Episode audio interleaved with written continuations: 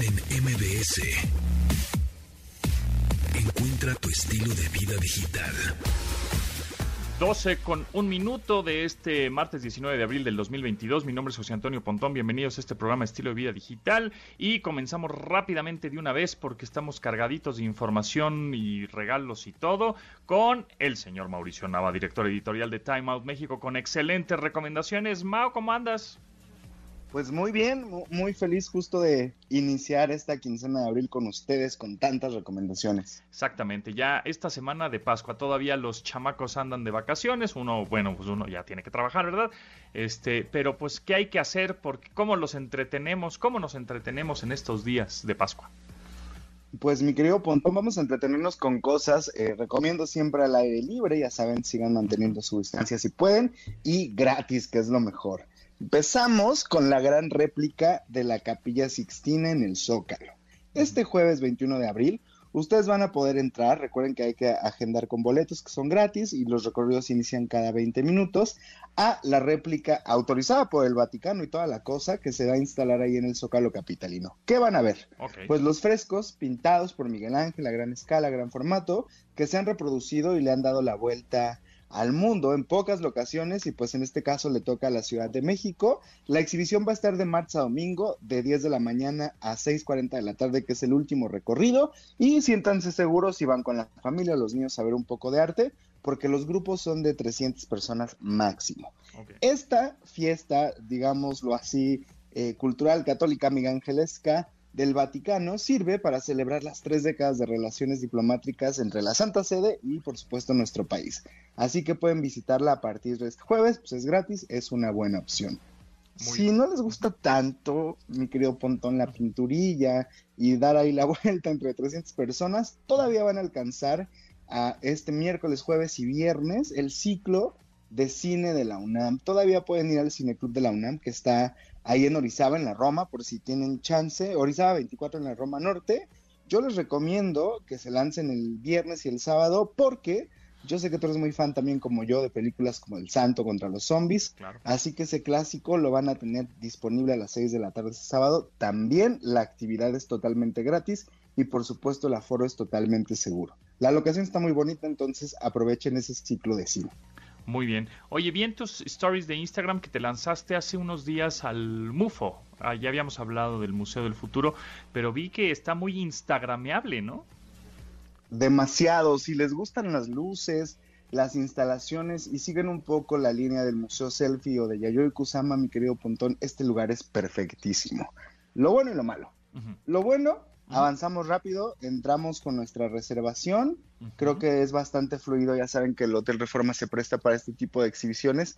Lo malo es que si eligen un horario en donde esté muy concurrido, las selfies o los reels o todo lo que quieran hacer ahí, porque los van a dejar jugar, eso sí, mucho con su teléfono, les van a salir cargadas de personas. Elijan un horario temprano, entre semana, relajadón, porque sábado y domingo los boletos, como está muy demandado, ya subieron 50 pesitos más. Ah, mira, pues hay que ir ya entre semana, si pueden. Ahorita justo, ¿no? Esta semana que andamos todavía medio, medio, está medio flojita, es cuando vale la pena, ¿no? Sí, totalmente, 300 pesos, cinco instalaciones. Lo interesante es que sí es una visión totalmente de cómo vamos a consumir el arte en el futuro. Pueden coleccionar piezas digitales, ya saben, los famosísimos NFTs, y hay una exposición de frutas futuristas ahí que les va a llamar la atención seguramente. Perfecto. Ah, pues ahí está. Bueno, pues vayamos a esta semana al MUFO, que es en el Hotel Reforma, Hotel Ajá, antiguo Hotel Reforma en la Tabacalera en París número 37. Perfecto, muy bien, pues ahí está. Em, ¿Algo más que tengas por ahí bajo de la manga? Pues miren ustedes, viene el siguiente miércoles la noche de museos, ya saben que es gratis, es la noche de primavera de museos. Les recomiendo darse la vuelta al Museo del Estanquillo, al Museo de Moneda, a ver la exposición de Leonora Carrington, que es una exposición virtual de sus esculturas. Ya saben que está cambiando mucho la manera en cómo compartimos y vemos el arte a través de los mappings. Todas estas actividades son gratuitas y también el sábado 23 y el domingo 24 al Festival del Cárcamo. Si les gusta el jazz, las actividades de danza, circo y hasta medievales, este es su lugar. Vayan a la famosísima eh, fuente del Cárcamo de Chapultepec. Todo va a ser gratis y se van a encontrar desde el circo hasta la danza y por supuesto tomarse fotos en la maravillosa fuente de Tlaloc. Todo esto gratis de 12 a 5 de la tarde.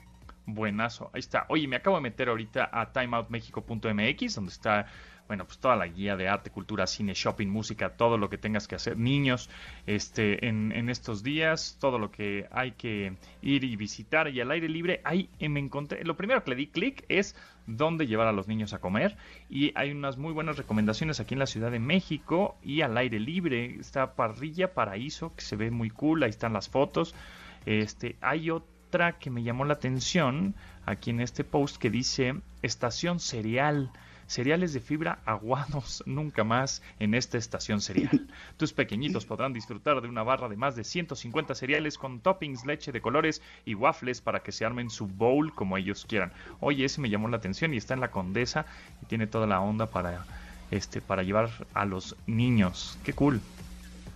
Así es, les vamos a tener ahí un especial también de parques, festivales y hasta ciclos de cine totalmente gratis para que lleven a los niños este fin de semana y el que sigue para celebrar su mes. Exactamente, es lo que te iba a decir, porque ya se acerca el Día del Niño y el mes del niño, así que habrá muchas actividades y el conejo de Pascua también, y bueno, cuánta cosa. Entonces los invitamos a que eh, se metan a este sitio, timeoutmexico.mx, y que te sigan en redes sociales en donde, Mau como es Maunaba, ya saben, en Instagram o en Twitter y les hacemos ahí sus recomendaciones personalizadas hasta por zonas en la ciudad. Ándale, pues, oye, por cierto, ahorita también estoy viendo en este, en el sitio, timeoutmexico.mx, este, eh, la obra de Daniel Jiménez Cacho, que se llama Network, dicen que está buenísima, tengo unas ganas de verla increíble, no sé si tú ya tuviste oportunidad. Te va a gustar muchísimo. Está inspirada en un guion original que después se adaptó a una película y Daniel Jiménez Cacho lo hace muy, muy, muy bien nos hace reflexionar mucho sobre cómo interactuamos con los medios, con la era de la posverdad y hasta las fake news. Lo padrísimo es que es una obra muy, muy íntima, la vas a disfrutar mucho. Lo malo es que la temporada es muy corta, mi querido Pontón. Este mes se acaba. Oh, hay que entonces hay que aprovechar, hay que aprovechar, hay que ir este mes entonces a ver. Ah, está en el teatro Insurgentes, ¿no? Se llama Network. Network, es correcto. Buenísimo, pues ahí está. Muchas gracias, Mau. Y pues síganlo en redes sociales y por supuesto accedan a timeoutmexico.mx. Nos escuchamos en 15 días por acá para ver qué más hacemos en esta ciudad. Perfecto. Muchas gracias a ustedes y regresamos en 15 días con recomendaciones para mamás. Venga, eso. Buenazo. Gracias, Mau. Nos vemos. Nos vemos. Continuamos después del corte con Pontón en MBS. Estamos de regreso con Pontón en MBS. Pontón en MBS un pase doble. Tenemos un pase doble para la obra 100 metros cuadrados en el nuevo Teatro Libanés, que está de verdad, esa obra está buenísima, la recomiendo mucho. Se llama 100 metros cuadrados aquí en el Teatro Libanés, aquí en la Ciudad de México, y tenemos un pase doble. Así que, pues, ¿qué? ¿Que nos marquen? Sí, que nos marquen por teléfono, sí, como no, 51, 55 51 66 105 y eh, le contesten Itzel, ¿qué? ¿Cómo se llama la canción que acabamos de escuchar? Facilísima, facilísima. Ya con eso se ganan su pase doble para que vayan a ver esta obra de teatro que está buenaza de verdad en el nuevo teatro libanés. Se llama 100 metros cuadrados. 55 51 66 105. Que me digan cómo se, se llama la canción que acaban de escuchar ahora. en y tenemos ahora Paulina Millán. ¿Cómo estás, Paulina Millán? Muy bien, desde ¿En dónde te encuentras? Estoy aquí. En, en Medellín, ¿verdad? Exactamente, exactamente. Muy, muy, bien, es que gracias a la tecnología podemos transmitir de, de donde sea. Paulina Millán, directora de investigación del Instituto Mexicano de Sexología, y en esta ocasión vamos a platicar acerca de nuestras actitudes ante la sexualidad. A ver, explícame, barajéamela más despacio. ¿Qué es esto? Sí, es que fíjate que me han escrito mucho justo, justo eh, sobre cómo puede costar mucho trabajo cambiar las actitudes. Entonces pensé que puede ser un buen tema, porque sé que hay gente que ya nos está escuchando desde hace un tiempo y a lo mejor algo se le ha pegado y algo ha reflexionado. O sea, las actitudes tienen que ver mucho con cómo nos aproximamos a la idea de nuestra sexualidad, ¿no? A veces un poco más, digamos, eh, como con más libertad o menos censura, ¿no? A lo mejor alguien diría más positivamente y otras personas no tanto. Claro, a mí lo que más me dicen es, eh, mis actitudes provienen mucho de lo que a mí me enseñaron y en algún momento me enseñaron que esto de la sexualidad es malo, que el sexo no sé qué. Entonces, mucho de, de lo que mucha gente se queja como un obstáculo, digamos, para vivir una vida sexual satisfactoria es esta parte de las actitudes porque no sabe cómo cambiarlas. Es muy difícil, o sea, de repente te enseñan cosas como cuestiones de culpa y, y no es tan fácil sacudírselas, ¿no? Y entonces, bueno, claro, mucha gente empieza a escuchar como podcast, tu podcast, mi, mi podcast, a leer, a informarse. Eso cambia mucho las actitudes cuando podemos hacer preguntas que a lo mejor eh, tenemos o dudas sobre sexo, nos podemos poner a averiguar, pero también hay gente que le da muchísima pena poder preguntarlo. Hay gente que me dice, no, yo de verdad es que mi sexualidad está, mm, digamos que muy atravesada por lo que opinen otras personas de lo que yo hago. Entonces es un tema que mm, puede ser el obstáculo principal para que nos podamos sentir libres a nivel sexual. Ok, entonces, ¿y cómo podemos, eh, los que, digamos, estuvimos programados, ¿no? Desde chiquitos, hay ciertos, pues, tabúes, etcétera. ¿Cómo nos desprogramamos? O sea, ahora sí nos hacemos un hard reset, un, formate, un formateo. Desaprender, sí, tiene. Ajá, y para otra vez tener una, pues, actitud sexual normal, tranquila, natural, ¿no? Digámoslo así, humana, ¿no? Sí.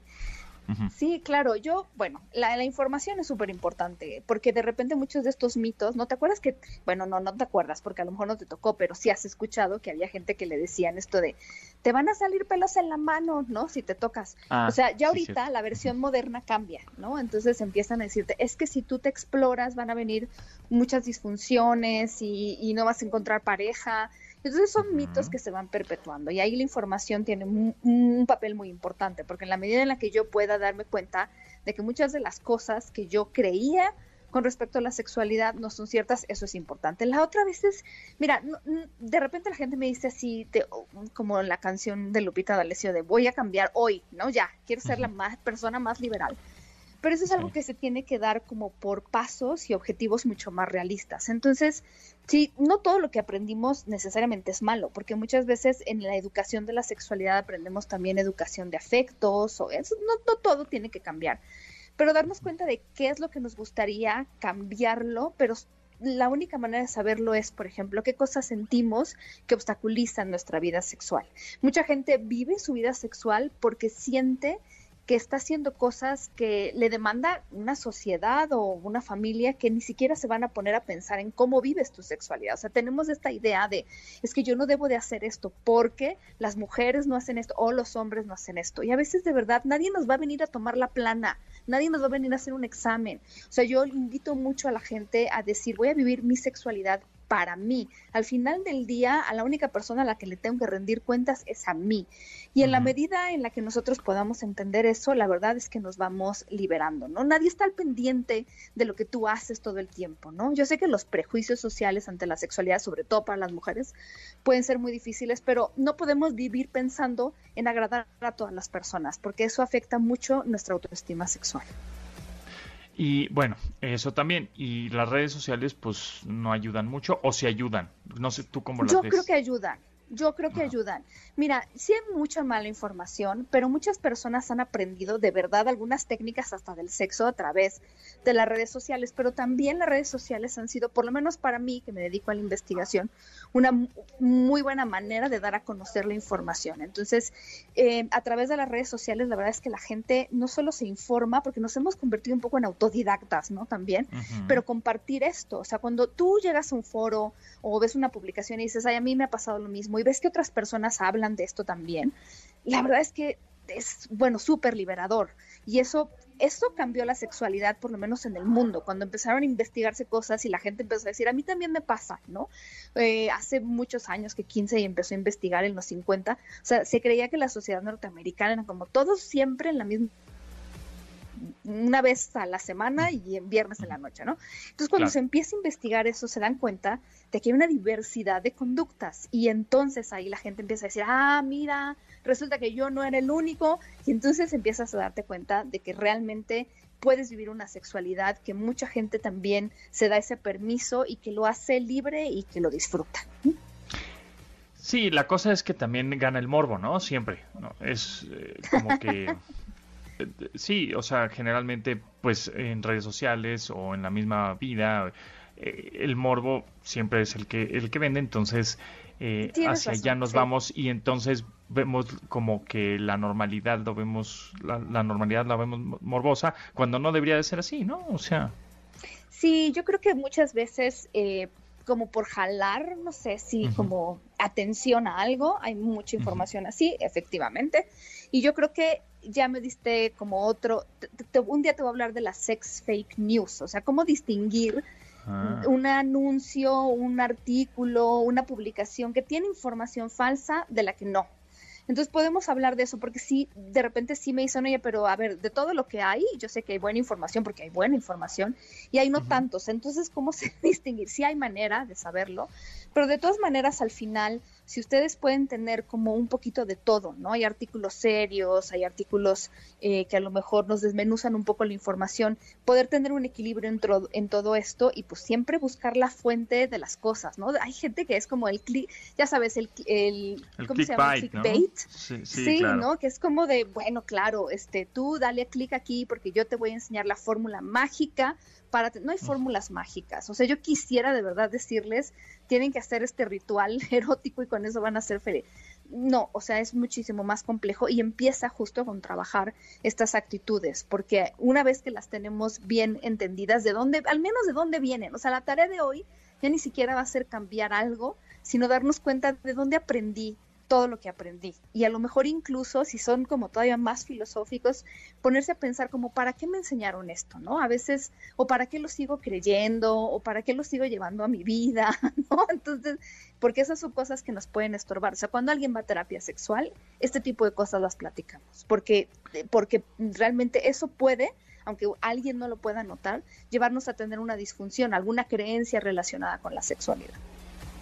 Eso, las creencias son las que nos pues matan de alguna manera ahí toda actitud positiva o humana, ¿no? O sea, ¿cómo, cómo haces que decirle, bueno, pues esa creencia que traes desde hace mil años y que te programaron para decir, no, no te toques ahí que te sale pelos en la mano? Decirle, no, eso no, o sea, son cosas absurdas, pues. Claro, claro, sí. Y entonces son creencias que vamos repitiendo y a lo mejor podemos empezarnos a pues informar incluso sobre lo otro, ¿no? Sobre los beneficios de podernos conocer el cuerpo, ¿no? O sea, de que si me baña gente que de verdad, o sea, le decían, bañate con los ojos casi cerrados para que no sientas, ¿no? Pero bueno, ¿de dónde vienen esas creencias también? Y entonces, porque yo tengo el poder de decidir si sigo perpetuando esas creencias para mí o no si yo quiero hacer ciertas cosas para mí o no. Y ese sería otro ejercicio, o sea...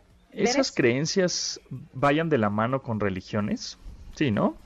Yo, sí, muchas veces sí. Sí, es un tema súper escabroso, pero sí claro. La idea de la culpa y la vergüenza, de repente, en, religiones y otros aspectos, ha sido una manera de controlar. O sea, la verdad es que una vez que tú logras controlar la sexualidad de las personas, llegaste ya muy lejos, ¿no?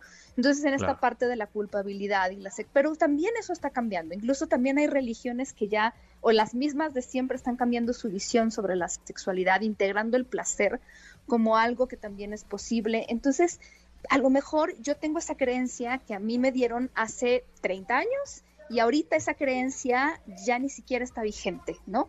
Ya nos enseña eso. Y entonces, pues bueno, también esa información nos puede ayudar y trabajar con esto de la culpa también se vale si en algún momento yo siento que hay muchos aspectos de mi sexualidad que necesitaría yo desmenuzar, pues iniciar un proceso terapéutico puede ser también una buena idea. ¿Y cómo ves esta tendencia en un futuro? Es decir, en un futuro pues no muy lejano, pensemos 2040, eh, la, ¿cómo ves la sexualidad, las actitudes sexuales para, para ese año? Pues mira, la educación integral de la sexualidad que ahorita hay en el mundo y dada como por organismos internacionales como la Organización Mundial de la Salud, ¿no?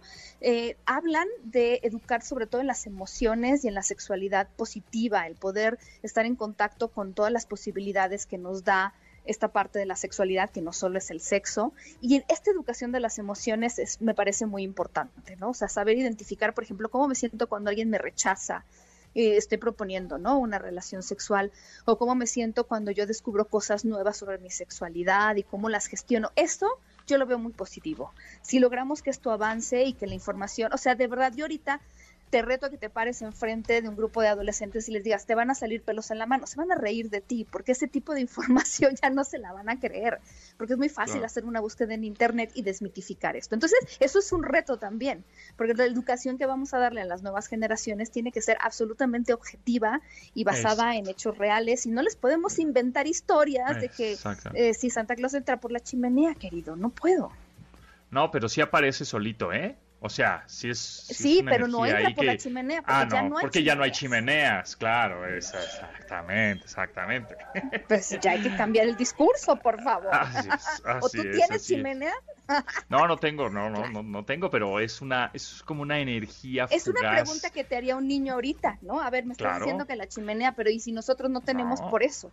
Entonces, estas ah. preguntas van a hacernosla y nos van a, si no estamos como muy en las actitudes ante la sexualidad para enseñarlos. Mira, y esto puede ser a lo mejor algo que eh, me gustaría decir de todas maneras antes de concluir, es eh, para muchas personas que tienen hijos e hijas, el tema de hablar sobre sexualidad con ellos y ellas puede ser complicado porque sienten que no saben todo lo que tendrían que saber, ¿no? Yo les digo, aquí lo que importa son las actitudes.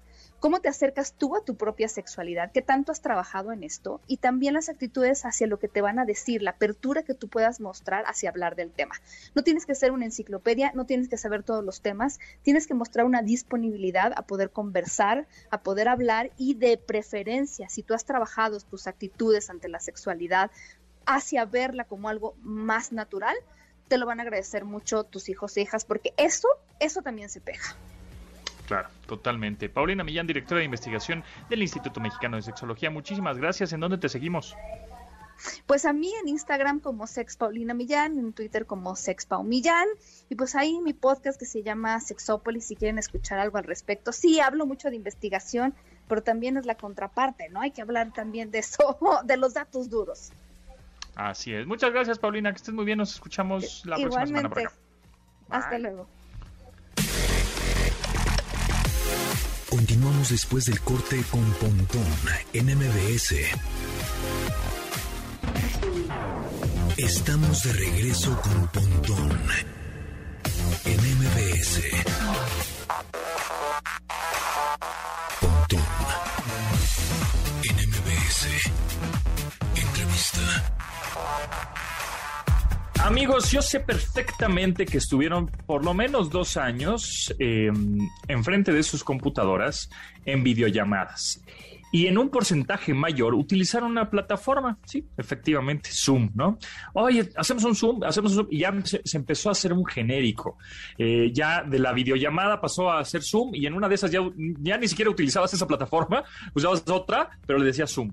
Entonces, eh, vamos a estar platicando ahora con Rogelio Rocha, quien es el director general de Zoom México, de esta plataforma de videollamadas, videoconferencias y de comunicación, pues para que nos hable un poquito de, de la prepandemia, cómo es que estaba funcionando esta, esta plataforma, ¿no? Que si era, obviamente no es que surgió en la pandemia, tenía algunos años, pero por supuesto que en el 2020, 2021 fue el boom de Zoom, ahora sí. Así que, Rogelio, ¿cómo estás? Bienvenido. ¿Qué tal, José Antonio? Buenas tardes, ¿cómo te va? Todo muy bien, muchas gracias. A ver, contexto y una explicación rápida de cuándo empieza Zoom em, y, para, que, para ubicar en el, en el tiempo de que empezó años antes de pandemia y en cómo estaba posicionado. Sí, con todo gusto. Fíjate, eh, Zoom ya tiene 10 años en el mercado. no, es una, no es una compañía vieja, es una compañía joven. Y atendiendo a tu, a tu pregunta de pre-pandemia, antes de la pandemia, Zoom era un startup, era, una, era un emprendimiento que iba funcionando bien iba arrancando de manera muy interesante en regiones eh, del mundo como los Estados Unidos. Eh, en México comenzaba a haber cierta aceptación a la plataforma, principalmente por personas individuales. Eh, esto, esto es por personas de a pie, vamos a decirlo, ¿no? No corporativos, no necesariamente empresas. Algunos sí se interesaban principalmente por aquellas eh, versiones que teníamos gratuitas, que te daban 40 minutos, te siguen dando 40 minutos de, videoconferencia gratuita con quien tú quieras, eh, con un número limitado de, espectadores. Teníamos algunas, algunas este, eh, membresías que, comenzábamos a vender, ¿no? Esto, esto fue previo a la pandemia. Con la pandemia, el, boom de Zoom, como, como, lo, como lo comentaste, fue tremendo. El crecimiento de la organización llevó a crecimiento récord de prácticamente un 400%.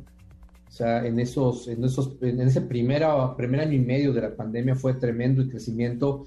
La aceptación por la gente principalmente fue, eh, la verdad es que no esperada. Eh, todo mundo, como, lo, bien, como bien lo comentas, comenzó a convertirnos en verbo. El hacer Zoom, el zoomear era, era algo muy común. El pasar navidades eh, haciendo videoconferencia, incluso celebraciones como cumpleaños, clases de yoga eh, y una serie de, razones por las cuales se comenzó a utilizar la, plataforma fue tremenda. Y esto nos llevó pues de ser ese startup que venía creciendo bien a ser uno de los líderes principales de la industria de las telecomunicaciones o de las comunicaciones unificadas como servicio. ¿Cuáles, ¿Cuáles son las nuevas funciones que, que tiene Zoom? Digo, porque sabemos que es una plataforma que perfora muy bien el fondo, ¿no? Que podemos cambiar de fondo, desenfocar el fondo, podemos hacer las presentaciones. Este, la interfase gráfica o UX, interfase de usuario, pues es muy amigable, este, y, se, pero habrá nuevas funciones, o sea, hay nuevas actualizaciones en este tipo de plataformas de videollamadas? Porque yo lo veo como, pues ponle, pues conéctate, veme y ya, ¿no? O sea, ¿qué más le podrías agregar a una plataforma de videollamadas? Pues muchas cosas, fíjate, hoy día ya tenemos una traducción simultánea de lo que las dos personas están hablando. Ahorita lo tenemos eh, a nivel de, captions.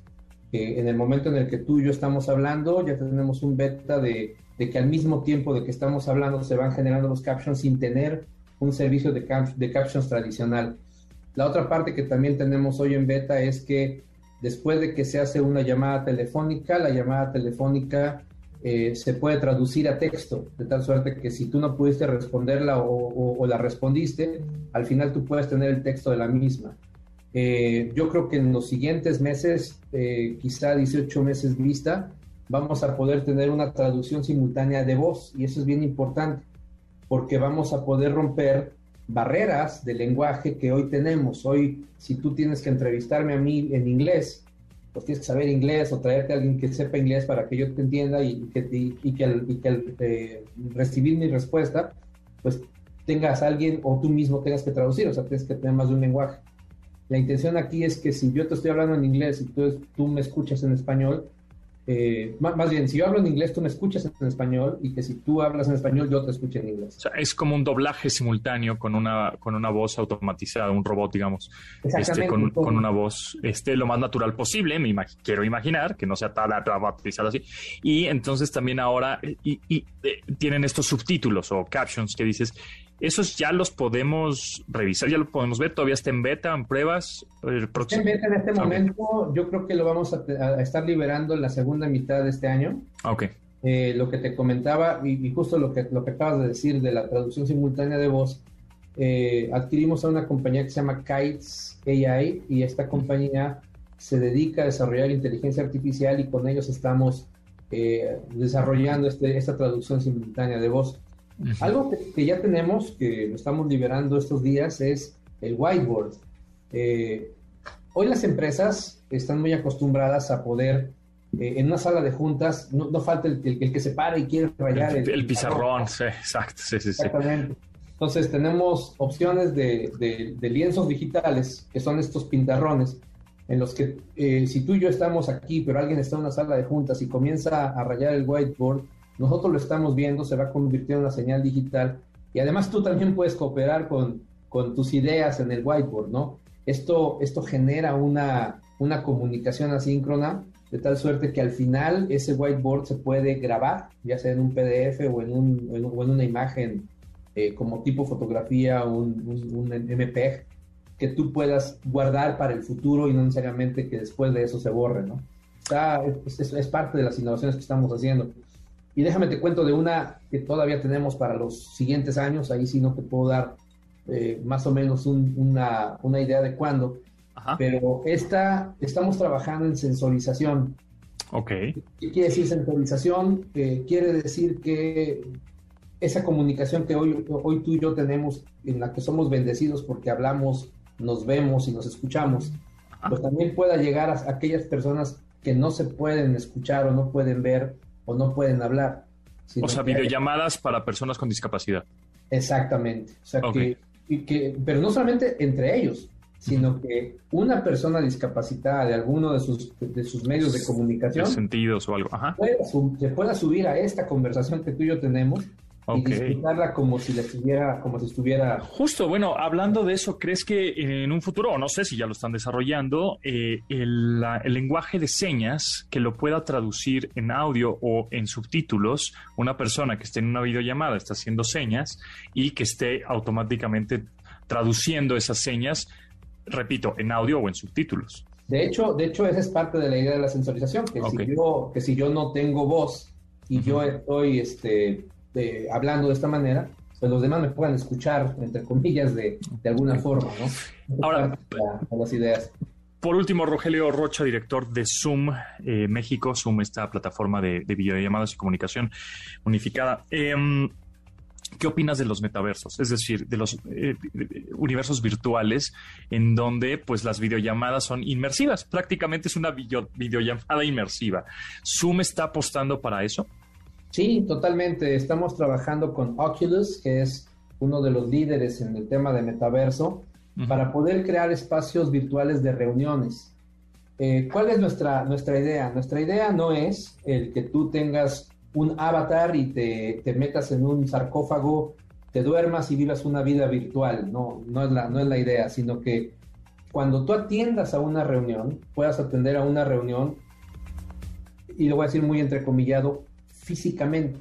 Esto es que tú tengas elementos de realidad virtual o realidad aumentada y tú puedas llegar a una sala de juntas con tu avatar, sentarte en la, en la sala de juntas virtual y que otros participantes lleguen igual que tú, incluso que puedas tocar las manos con ellos, ¿sí? Y que puedas tener esa reunión como si estuvieras físicamente en una sala de juntas, aunque no estés, ¿sí? A lo mejor yo puedo estar aquí en Guadalajara, que aquí es donde tienes tu casa, tú estás en Ciudad de México, alguien más está en los Estados Unidos o en Sudamérica o en Japón, y nos reunimos, entre comillas, de nuevo físicamente en esa sala de juntas, ¿no?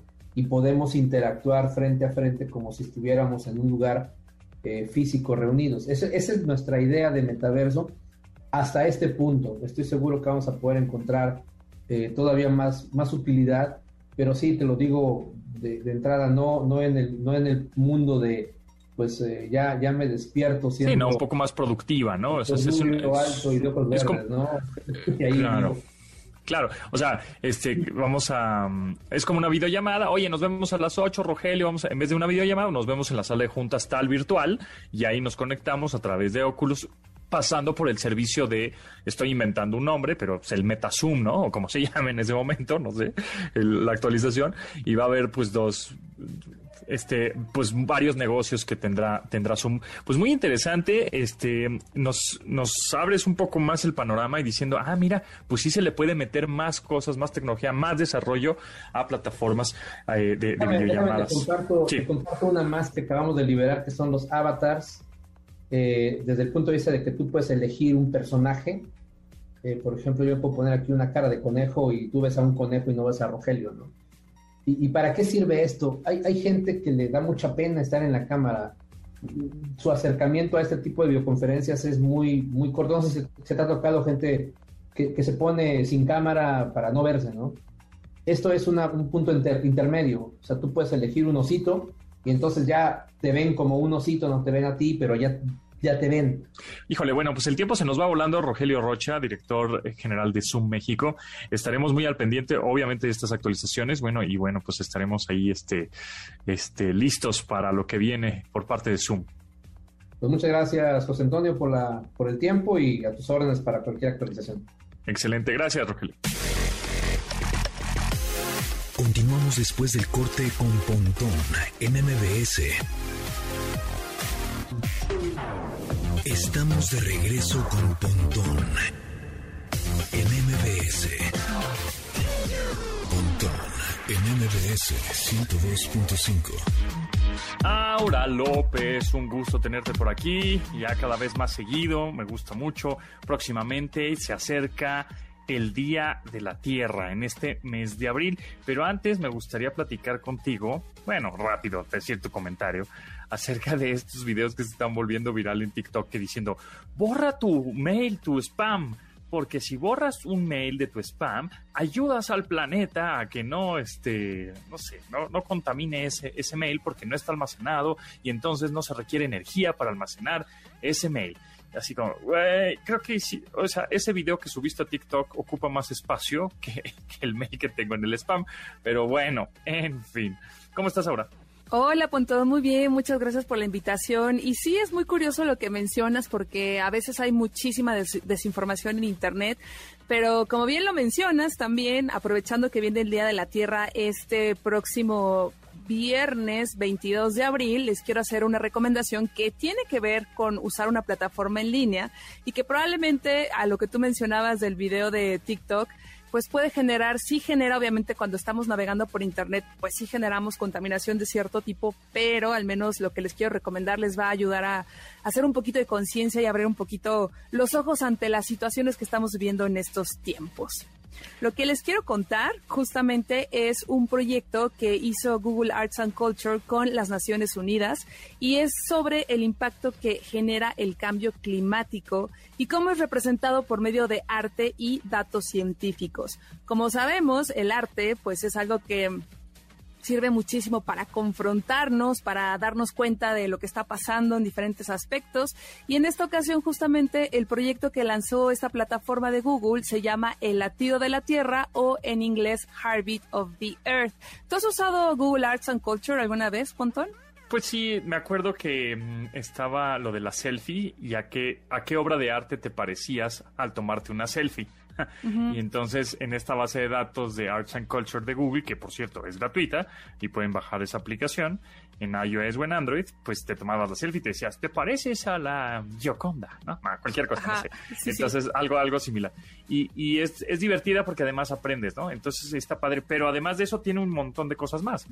Sí, esta plataforma de verdad que es una de mis favoritas porque son como, por un lado, museos virtuales, por otro lado hay áreas para niños, hay contenido en inglés, en español, y justo esta rama que lanzaron es este proyecto que se llama El latido de la Tierra, en donde en esta ocasión invitaron a dos artistas para que pudieran hacer unas obras interactivas que están en línea, ya sea en la página que les voy a dejar al final eh, de esta intervención, se las voy a contar, o bien en la aplicación móvil. Entonces, las dos obras que lanzaron en esta ocasión se llama, una es Resonancia Magnética de la Tierra, que está hecha por un artista turco-americano que se llama Refik Anadol.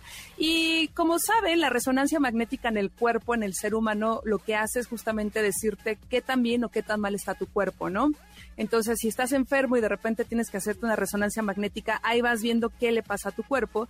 Y este artista lo que quiso hacer es revelar un poco cómo sería una radiografía de la Tierra de lo que está pasando en estos momentos con información científica, con datos concretos. Y eh, lo que haces es que cuando entras a esta plataforma, eh, entras a una página y ahí justamente el artista eh, puso unas más de 200 millones de imágenes fotográficas que existen y con ayuda de inteligencia artificial se crea una especie de planeta que puedes ir moviendo en 360 grados. Te van saliendo imágenes, por ejemplo, del cielo, de la tierra, de agua, de ciertas regiones y tú escoges eh, una imagen, entras a esa imagen y vas viendo una especie de time lapse o viaje en el tiempo de cómo se va a cómo está actualmente y cómo se va deteriorando el planeta, eh, pues en cuestiones de este tema que es el cambio climático, ¿no? Entonces, puedes explorar un poco eh, nuestra tierra justamente para que te animes a ver qué está pasando y puedas ver qué puedes hacer, ¿no? Y el segundo proyecto está hecho por un colectivo artístico femenino que se llama Hypen Labs y justo trata sobre cómo nos afectarán eh, el deshielo de los polos o el efecto en cascada que se da cuando pues están pues están descongelando los polos. También es una plataforma interactiva Y aunque yo sé que dicen, ay, Aura, eres nueva en este programa y nos estás recomendando cosas que probablemente nos van a deprimir, no es la intención. La intención solamente es como informarnos, porque son temas que a veces nos confrontan y son como muy duros y a veces no queremos ver la realidad, pero es algo a lo que tenemos que ponerle atención, sobre todo para las futuras generaciones. Y es una buena forma de ver eh, de una forma interactiva sin que se malviajen tanto como está cambiando un poco el ecosistema, ¿no? Entonces, todo esto lo hago en relación, aprovechando que pues el próximo viernes es el Día de la Tierra. El Día de la Tierra es un evento internacional que surgió en 1970, eh, pues surgió en Estados Unidos. Imagínense, 1970, ¿no? Hace 50 años justo se dio esta este día y fue hasta 1990 donde ya se hizo internacional.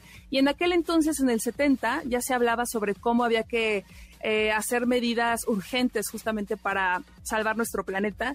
Que un dato curioso me parece que en 1950 fue cuando llegó de forma masiva el plástico eh, en el uso cotidiano, al igual que las latas, por ejemplo, de las sopas, o como que las, las, mujeres y, y, en esa época las familias estaban acostumbradas a guisar todo en casa y cuando llegó el plástico fue una revolución industrial porque al final Em, pues las casas ya era como, ay, no tenemos que lavar platos. De hecho, hay una foto impresionante de la revista Time donde sale una familia típica americana lanzando platos y cubiertos de plástico por todos lados, que algo ahorita, que es algo que ahorita pues es cada vez más cuestionable, ¿no? Entonces, por otro lado, eh, no sé, Pontón, si tú y a lo mejor la gente que, te comenta en redes sociales vio por ahí de octubre del 2021 un video en donde sale un tiranosaurio Rex eh, diciendo como no escojas la extinción, que parecía como una película de Avengers. No sé si lo viste. No me acuerdo, no me acuerdo, fue como medio viral, no me acuerdo. Se fue súper viral, era, y fue más viral porque justo lo hizo la ONU. Entonces fue un video que lanzó la ONU oficialmente en octubre y que era como para invitar a la gente a decir, así parecía literal una película entre Jurassic Park y Avengers porque están todas las personas importantes o simula que están las personas importantes eh, que se encuentran normalmente en estos programas de las Naciones Unidas y están todos ahí tomando nota y de repente se acerca un tiranosaurio Rex y ya después pasa al podium y dice, oigan, no es posible que nosotros nos hayamos eh, pues eh, desaparecido justamente por un meteorito cuando ustedes están conscientes de todo lo que hacen, ¿no? Entonces, este video justamente salió en octubre del 2021 y lo relaciono un poquito porque a principios de este mes algo que se viralizó también fue que un científico de la NASA fue arrestado. Eh, no sé si te enteraste de eso también o se enteró la gente que nos escucha. Él se llama Peter Kalmus y fue arrestado porque hizo una protesta junto con otros científicos y se encadenó afuera de un edificio de JP Morgan para advertir justo sobre las consecuencias del cambio climático. Cuando yo leí esta nota, yo dije, esto es una noticia falsa. Parecía. Eh, no, pues parecía Don't, Don't Look Up, ¿no? De, este, de, la, de, la, película de, de Netflix. Sí, justamente, parecía una noticia falsa. No fue una noticia falsa. De hecho, también pensé en la película de Don't Look Up, donde sale Jennifer Lawrence y Leonardo DiCaprio. Si no la han visto, véanla, está muy buena, está en Netflix. Y bueno, pues esto es un poco como lo que quiero comentarles, ¿no? Aprovechando este tema. Y si ustedes se preguntan, oye, pero, o sea, a ver, ¿por dónde empiezo? Estoy súper abrumado o abrumada y no sé qué hacer.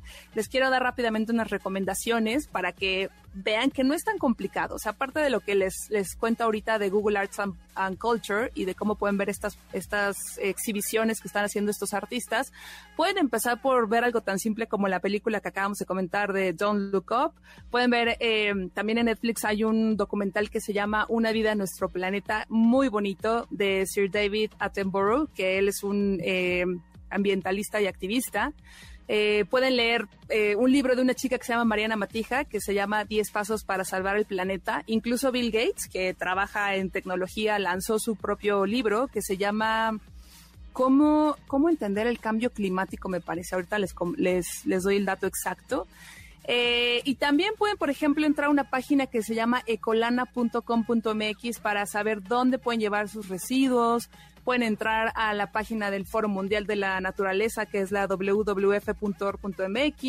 Y como ya la mencionamos, pues pueden ver la película de Don't Look Up, ¿no? Pero son algunas de las recomendaciones que les hago el día de hoy obviamente van a decir, Aura, recomendaste miles de cosas, así que voy a poner toda esta información en mis redes sociales porque pues soy una clavada del tema, me interesa, no soy especialista, pero sí es algo que me interesa muchísimo.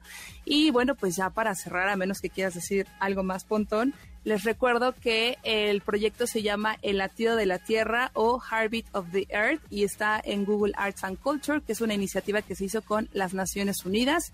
Les voy a dejar toda la información en mis redes sociales. ¿Qué cuáles son? Eh, Instagram es arroba aurav y Twitter es arroba aura-bajo. Muy bien, pues ahí está Aura, eh, periodista especializada también en tecnología.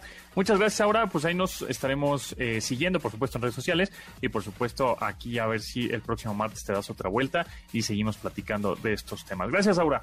Gracias. Y gracias a Janine, Memo, Beto, Itzel, Marcos Mario y Luis en la producción de este programa. Se quedan con Manuel López San Martín en Noticias MBS. Mi nombre es José Antonio Pontón, pásenla muy bien. Mañana nos escuchamos a las 12 del día en esta frecuencia MBS 102.5. Hasta luego. Pontón en MBS. Te espera en la siguiente emisión.